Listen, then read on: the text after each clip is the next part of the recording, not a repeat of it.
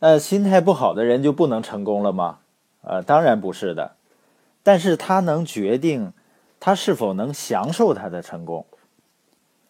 有些才华横溢的、动力十足的人，确实可能在心态不佳的情况下成功了。但是这种情况不常出现的。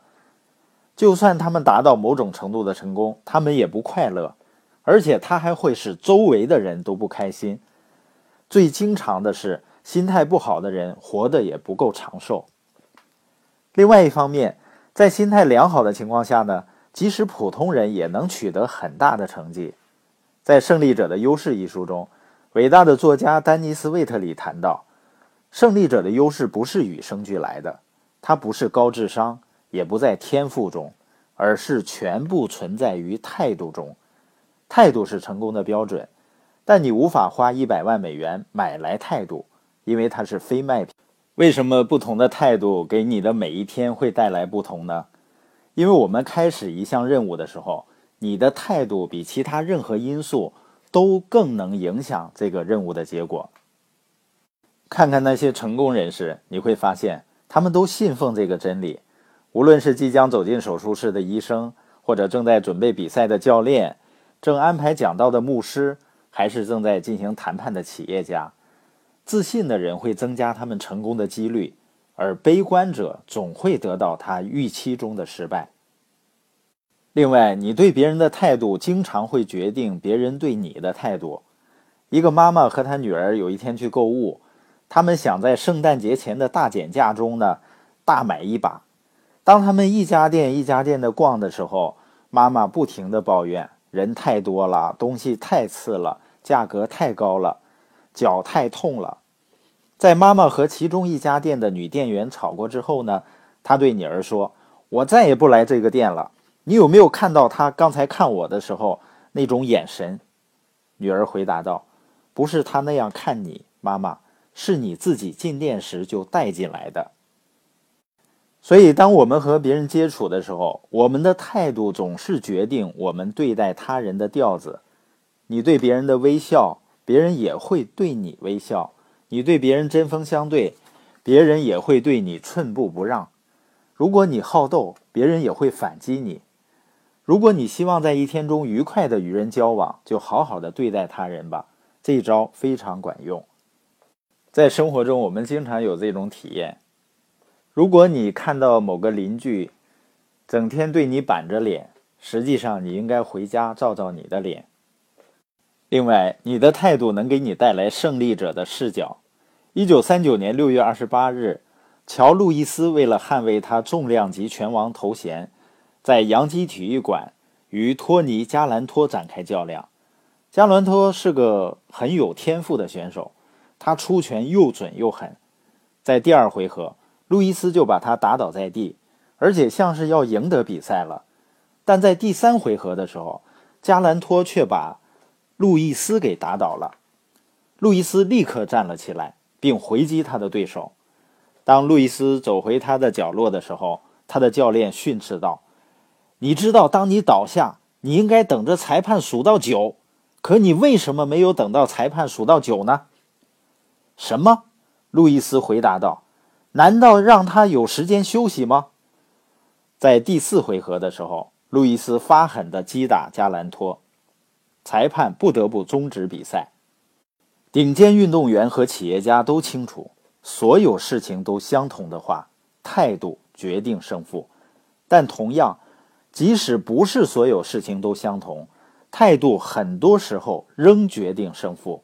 良好的心态确实是秘密武器。十八世纪的诗人和评论家约翰逊曾说过：“那些对人性不甚了解，以为能通过改变其他事情，而非改变自己的心态而寻求快乐的人，将徒增悲伤，一事无成的终其一生。”约翰逊了解到，人的满足来自内心，而且是建立在态度的基础上的。我们头脑中的想法。总比你生活中的事情更重要。名声、财富会消逝，成功的满足感也总是暂时的。你无法购买或赢得快乐，你必须选择它。尽管态度是你自己选择的，但你仍然要记住，你做出的选择会影响到周围的人。坏苹果法则是这样解释的：在团队中，有些东西是不具备传染性的，包括天分、经验，还有练习的意愿。但可以肯定的是，态度是会相互感染的。当团队中某个人谦虚可教，并因此获得进步，其他人也会表现出类似的品质来。当一个领导者在逆境中仍然保持乐观，别人也会对此表示敬佩，并希望能够跟他在一起。当一名队员表现出勤奋的工作态度，并积极影响别人，别人就会效仿。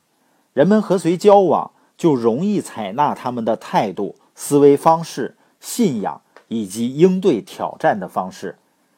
我的导师之一史密斯曾经对我说，在任何组织中都有两种人：污染者和净化者。污染者像烟囱，总是喷出肮脏的烟雾。他们痛恨明亮的天空，无论天空看上去多么好，都能找到方法让它灰暗下来。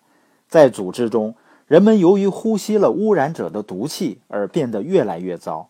相反，净化者会使身边一切变得更好。无论他们遭遇多么恶劣的环境，他们跟别人一样吸收着污染者排出的毒气，但是会将这些毒气过滤。